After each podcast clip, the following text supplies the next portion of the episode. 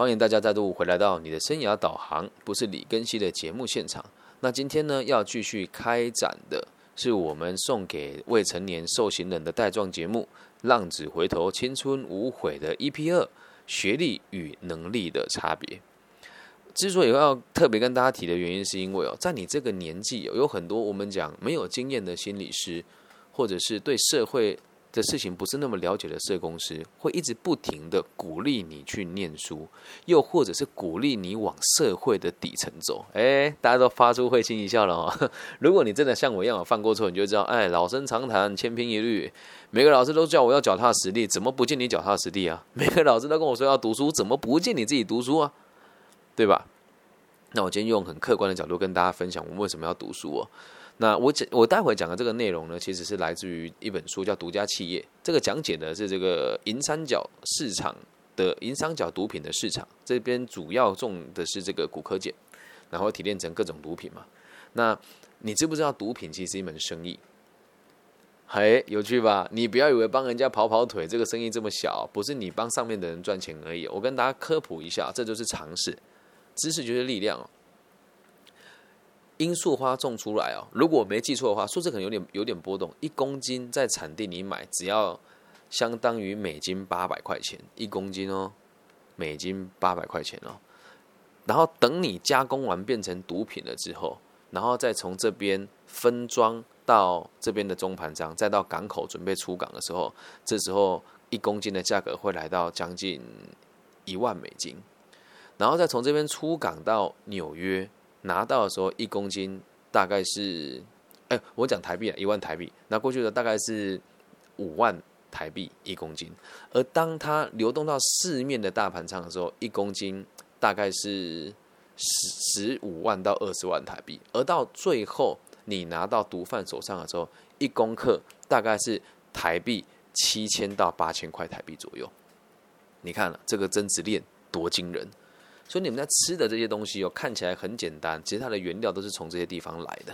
那它要远渡重洋到某些地方被人家使用到，你觉得它那么的单纯吗？这中间要多少的技术？而每年在那些原产地的政府也都想尽办法在打击他们，所以导致他们精炼毒品的这个手法呢，也是日新月异。比如说，原本一百一百公斤的骨科液只能炼出五公斤的骨科碱，现在变成五公斤的骨科碱就可以炼出四哎五公斤的骨科液就可以炼出四公斤的骨科碱哦。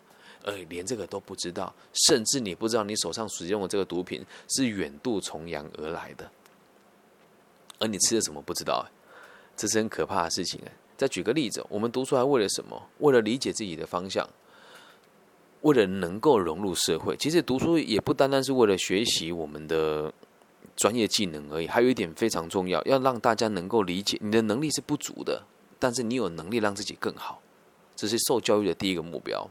在第二个目标是，你要有能力奉献给社会，和这个社会共同的生存下去，并且要对其他人有兴趣，这是为什么要读书的原因。但是这个但是哦，你认为你在学校读书，这些老师有这些认知吗？我必须很很老实的跟你说，我我我必须得替台湾的这个教育界跟你们在座所有年轻人说抱歉，因为我们也都知道，在第一线授课的老师，并不是每个人都那么的用心。而像这样子的话语敢说出来的人，其实也不多。因为能考上老师是一件很不得了的事情了。那你说为什么老师你这个这件事情跟我李根熙有什么关系？嗯，我高中的时候，我高中的时候，说真的，我一点都不想读书。我的老师对我做了一件事情，我相信我讲了之后，应该会有很多人有感而发哦。我的老师是出了名的严格。然后呢，也是出了名的喜欢掌控学生，于是他认为读书是最重要的，万般皆下品，唯有读书高。而读书的成绩也超过于你的人品。我认为他的世界是这个样子。然后某一次啊，我作弊了，我也觉得没有什么好不承认的，我就确实作弊了，全班都作弊。纸条传到我脚边，写纸条的人是我的好朋友，本来我也不打算抄他，但我就抄他了。抄完了之后，我把纸条吞下去。老师来问我有没有作弊，我怎么可能承认嘛？我说没有啊，你得要有证据啊，对吧？老师就紧追着问了，那你现在算是给我看，我如果是你，你会怎么回答？有犯罪经验的大家，如果常常被警察问笔录，你就会回答啊，那时候记得，现在忘记了。我就这么回答，我现在忘记啦。那我们的老师很神奇哦，这个事情发生在呃，我们的西湖高中，这老师现在也还没退休吧？说真的，我已经不讨厌他了，但也很感谢他，让我有办法理解这个教育需要被改进的地方在哪里。那当时他把我们带到辅导教室哦，我相信在台湾的这个小朋友，如果你经常犯错啦、打架啦，辅导教室你应该也会常常进出啊。那辅导教室在我们来讲就是小包厢嘛，就是一个一个小包厢嘛，跟你比较好，老师会跟你在里面聊天啊，然后陪你抽烟啊、打电动啊等等的。那比较讨厌的老师就在这边逼你写悔过书嘛。那当时我们被我们三个人抄纸，哎，传纸条的、做纸条的跟抄的人啊，我我就是那个抄的人，我没有传出去嘛，我是最后一个人嘛。然后主任这个辅导主任进来说，呃，更新为什么要作弊？你为什么不承认？做错事要承认啊！我说我就没有，要要要怎么承认？后来我们老师走进来，他跟我说，你是这个班上最烂的学生，大致上的逻辑是这样，你承认了，我就只记你，然后你再请你爸爸妈妈来，我就不记你大过。你自己糟糕，不要连累别人。我想说，老师都这么讲，我就承认了。出去了之后，我们三个才才恍然大悟，他对我们三个人讲的对白都一样，根本没有人先承认啊。你要想，哎，这只是一次考试作弊而已，有严重到这个地步吗？你说你要直接记我大过，我也可以接受了，反正都抓到了，对吧？然后他请我的爸爸妈妈来学校的路上，我的爸妈发生了很严重的车祸，整个后车厢全部毁掉，还好爸爸妈妈没事。也还好，我的爸爸妈妈心理容量很大，再加上我们家的经济环境不是太差，同时我的父亲的工作也算是蛮有权威性的，所以来到学校之后，我我的父亲当时做了一件事，我觉得也也蛮酷的。他就说：“那老师请我来的意思是什么？”他说：“没有，就告知你。”他说：“可是刚刚全职是说来了之后可以商量的，就是不记大过。”老师就说：“犯错就是要记过。”我没说过这句话，我相信。他绝对有说过，而以我爸这么多年的这个行事经验，他也一看就知道这个老师摆明就是来弄人的。嗯，其实以我们在当地的实力，我们绝对可以用各种方式让这个老师无法任教，但我们没有这么做，毕竟我作弊就是不对。但你要想，如果今天我的父亲不是这样子的存在，我有没有可能从此对这个社会失去信任呢？你觉得那时候我认为读书有用吗？我觉得一点用都没有。你看班上那几个前几名，哎，这也不是刻意丑化人家。现在的那些前几名，到现在还有可能工作不稳定哦。有的就是窝在一个学校里面当行政人员而已哦。我们不是说行政人员不好，当时在学校的趾高气扬，现在都去哪里了？你们指着我鼻子跟我说你这种社会的人渣，还我有被人家这么批评过。这也不是说我们要跟人家比较，而是我知道为什么你们不想读书，因为这群成绩好的人确实他妈的很讨人厌，而大部分老师也都只会疼成绩好的学生，对吧？这我相信没有人会否定的啦。如果你是资优生的话，听到这边你可能会觉得很不很不服气，那我就问你啊，你真的看公益老师去关心那个家庭有问题的学生吗？大家喜欢的都是锦上添花，谁会雪中送炭？理解吗？所以为什么老师会讨厌呢？并不是每个老师都不好，而是大部分的老师出发点都是这样。你能期待他给你什么？他从小到大没有犯过任何的错，他就是很会读书，有的甚至成绩很烂，是重考了好几年才当上老师。他来当老师，他会跟你讲说：“哦，我重考好几年吗？”绝对不会。他在你面前树立他的权威感。好老师也有，但好老师在学校位阶通常都不高，理解吗？学校又有竞争的。那你说这些爬得高的人，并不是每个人都不好，而是刚好你我遇到的都是这些老师，否则今天你也不会跟我一起坐在这个地方聊这些事，理解吗？就就就反就比如哦，你在小学或者初中的时候有跟我相遇过一次，你可能就不会去犯这些错误了，因为你会理解这件事情是不对的。而从小到大没有跟你提过这些认知，没有人告诉你这个事情不能做，有的人确实是无心之过啊。理解吗？所以你会认为老师没用，是因为你遇到的状况比他人生复杂太多。那他能够给你什么？人生不是只有一二三四，诶，不是只有 A B C D，诶，不是只有是非题，诶。那当然，如果你的环境很复杂，你也会认为你老师是没什么用的人啊，对吧？但我必须得讲哦，我们也欠这个老师一个道歉，因为他们也没有被教育过什么叫真正的教育啊，他们也没有被教育过什么叫真正的教育啊。你说，那你这样子讲，不就全台湾老师都没什么用吗？我必须得讲，如果你真的认真的来看教师真事的话，里面还真的没有告诉你教育是为了什么，而大家就只会背。为什么？我想当老师，不是我想要教育，不是我想要改变社会，而是我想要有一份安稳的收入，对吧？不信你看这些小学跟初中还有这个高中的老师，寒暑假都在干嘛？玩呢？还能干嘛？还不就贪图那两个月可以玩，还可以领薪水，对吧？所以这也不能怪罪他们。但你要先知道这些东西跟你有没有关系，也有。但是人家能当老师，也是有他的本事在。所以你要不要恨他？我必必须得说，那你要自己做选择，了解吧？那你又说，那难道我有更好的选择吗？当然有。我们刚刚讲的是小学跟初中，接下来我们聊一聊正统的这个高中跟高职哦。如果你念的是正统高中的话，我必须得讲，它真的没有什么用。你念中文、文言文，你要干嘛？你以后要做怎么样？你要你要读圣贤书吗？你要成大事吗？你的目的就在社会上生存下来而已嘛。那如果你要做生意的话，根本就不需要学历啊。那你说老师这样这逻辑讲，你不鼓励我们读书吗？我必须得跟你说，如果你有目的的去读，读什么都一样了，反正都是会成长的嘛。你说，你刚刚不是才讲高中没有用，现在又说会成长？对啊，我高中读的东西到现在都还用得到哦。我在授课的时候可以常常提及这个历史，提及这个历史名著，某些经典也都是当时所累积出来的。包含在我现在有时候在帮人家抓这个一些建材，就是这个建设在使用的这些瓷砖啊、地砖啊、木地板啊、门片等等的，我的串串的速度也也比别人快很多。这是数学所锻炼出来的逻辑。那至于地理哦，会让我有更具体的世界观。我能够理解，在这个分这个某一些地、某一些不同的这个国界当中的这个疆界里面的地形是用什么来分割他们的国土？而在某些地方，因为这个丛林比较茂密，所以可以做一些非法的生意。特别在东南亚，以及这个南岛语系的族群，为什么薪水总是无法超过于我们东东北亚这个地区？这都是历史跟地理所构造出来的。至于我们所读的这个所谓的这个三民主义哦，跟这个道德与公民，就让我更知道什么叫伪君子，也让我现在在告诉我的儿女教育的时候，会跟他讲说，规矩是得遵守的，因为你不能危害大部分的人。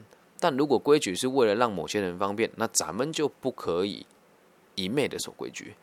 所以我在这时候我也学到很多东西啊。但必我必须得我必须得讲，我比较幸运，我并没有进来这里进修，而你现在却进来进修了。你现在再重新读高中，对你来讲是很困难的事情。就连我好好的读完初中，在读高中的时候，我都衔接不上，更何况是你现在，对吧？所以，如果你真的想要学一技之长，那就咱们就念高职吧。那在职校里面的分科很多，你可以自己找你的辅导老师来做讨论。我的名字叫李庚希，等你毕了业之后，从这里踏出这个监狱的大门，你可以来找我。要找到我其实相当容易，理解吗？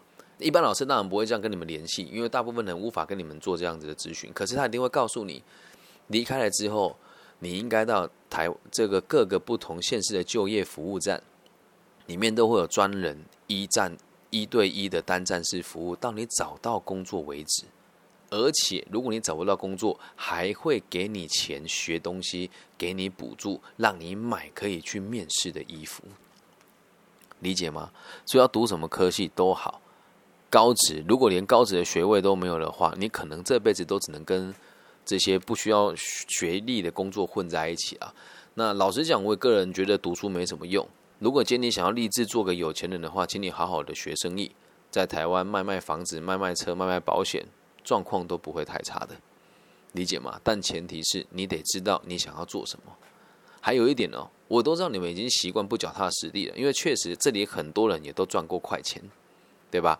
你可能偶偶尔帮人家跑一单这个非法的这个枪械或者毒品，一次可能就有台币两万三万块的收入，你认为很多诶，但对我来讲哦，我觉得你要我拿三万块去毁掉我人生，我是不愿意的。但你选择愿意啊？知道为什么吗？因为你没有一技之长，对吧？这时候就有人问了，那请问这个在说话的老师，你有一技之长吗？细数给大家听。我先讲在学校学到的啊，会计跟查账，还有财务报表的分析，这是我大学念会计系所学到的。权威都是狗屎，看起来越道貌岸然的人，其实都越糟糕。这是我在高中学到的。理解吗？那接下来我们讲一技之长，我能够带不同地区的人来到台湾旅游，然后跟他们介绍这里的风土民情，进而赚到一些小费，这叫导游。这也是我大学的时候学到的。那我现在还是可以做节目啊，就像你现在听这个节目，可能你是在某种程度上被某些单位老师强迫着听的，但我要让你知道，我目前在全台湾的心理节目排名在前十名，这也是我的一技之长。那在讲到这个房屋的买卖，我有办法签订合约，有办法找到买方，有办法找到卖方，进而成交撮合赚取利润，这也是我的一技之长。我有能力理解所有公司的。人力资源的配置，并且了解目前公司组织架构里面最大的问题在什么地方，以及为何年轻人留不住，该用什么样子的方法来优化、提升我们的就业率，降低我们的离职率，这也是我的一技之长。还有，我踢了跆拳道好几年，也有跆拳道的教练证。如果要教跆拳道，我也是可以的，这也是我的一技之长。那这些东西不一定要进学校学哦，懂吗？但是你自己有学习的方向吗？也没有啊。所以除了上学以外，没有更好的方法喽，对吧？那如果你今天说，哎呀，老师读书真的没什么用啊，我的亲戚朋友家里开公司，叫我去接他的公司，你觉得怎么样？当然好啊，为什么不好？去吧，该学就学，该苦就苦。大家也不要看不起基层的人哦，有时候其实他们的生活环境都不差。你自己也知道，如果你身边有人被通气的话，很有可能都在工地帮忙。我偶尔也会做做装修的小生意啊。这里有很多人，他都跟我说我要领现金，然后我不要报这个保险，为什么？他被通气，嗯，那他有一技之长哦。如果你瓷砖贴的好的话，在台湾一天可以赚到三千块到两千块左右的台币哦，一天哦，八到九个小时而已哦。那如果你假日去上班，可以领到将近五千块，就是双倍的薪资诶，理解吧？所以说真的理性一点哦，读书也真的没什么用了。真的啦，你你不信，你去看一看你身边的大学生，谁不翘课啊？对吧？然后你也不要觉得他们有比较好，老实讲，他们比你更可怜呐。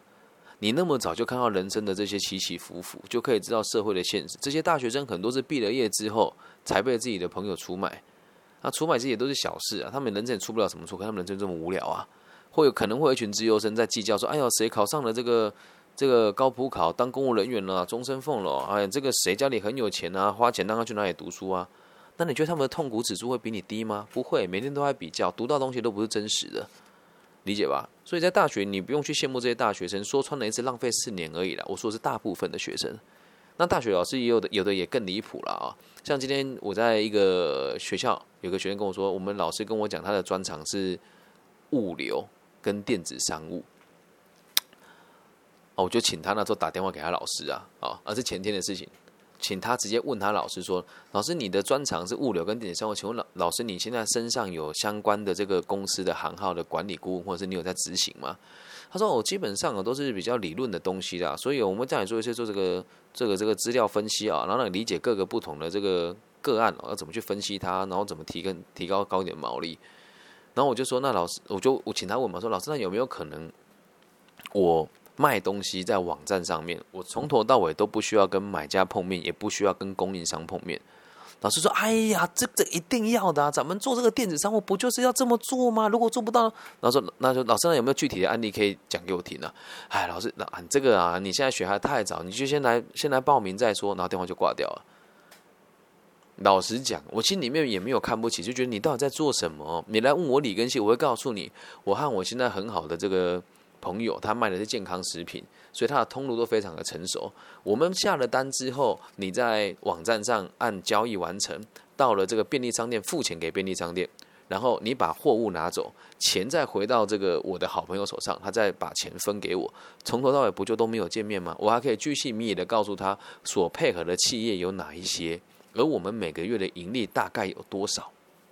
但老实说，这个学这个太早了。我解释一次，他就听得懂啊！真的耶，便利商店什么都有了，物流、金流都有了。我说对啊，所以就是要让人家赚更多嘛。但这里面都可以谈合约的，而且这些货运哦如果是呃店到店收，可能就没什么问，没有什么太大的落差。那如果是店到点收到你家来收的话，就很看个人交际的手腕了。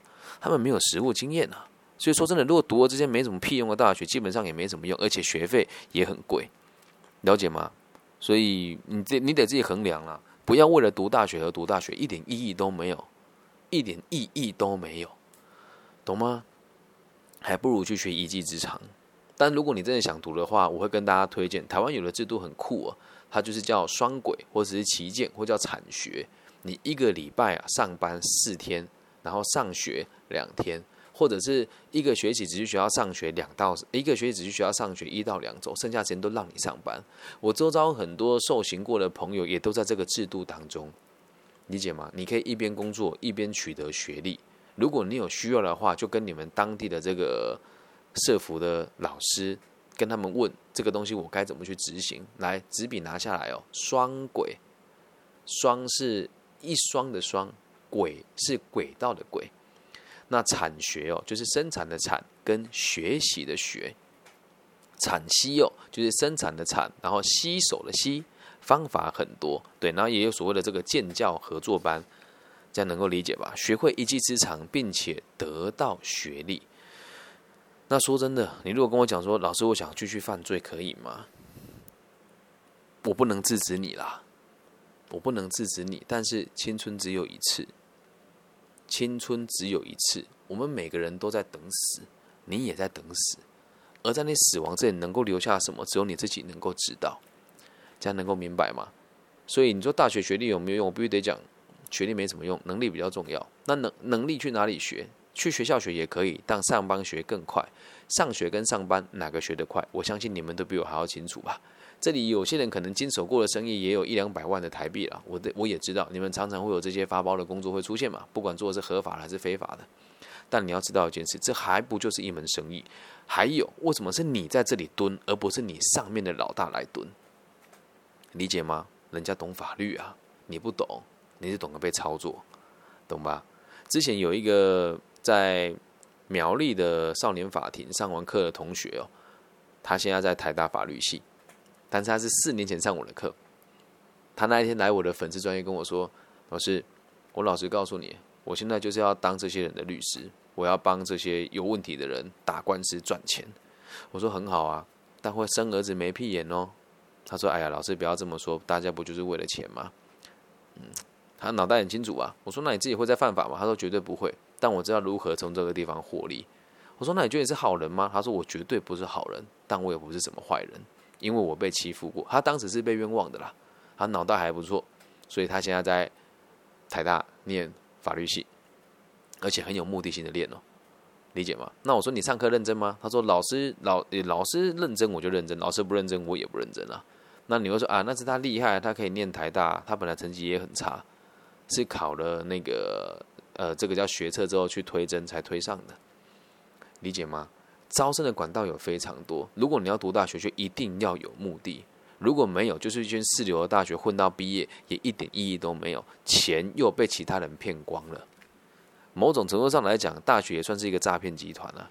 一个学期的学费五万块台币，然后一个礼拜只上几堂课，二十堂到二十五堂。是你从小到大上过最贵的学校，而他却不保证你以后有一份工作。哦。绝大部分的大学，当然有很多大学也是还不错。如果真的你们私底下有要想要来念的话，都可以问问我这些学校状况是什么。那我们今天就不做批评了，理解吗？这是第二集，让大家知道学历跟能力的差别，还有学历跟能力的重要性。那也希望大家能够继续 follow 我们这个频道，一共有五集啊，我会一集集把它讲完。那如果觉得听了对你很有帮助的话，也帮我分享给需要的朋友。我爱你们，那我们期待下一集吧，拜。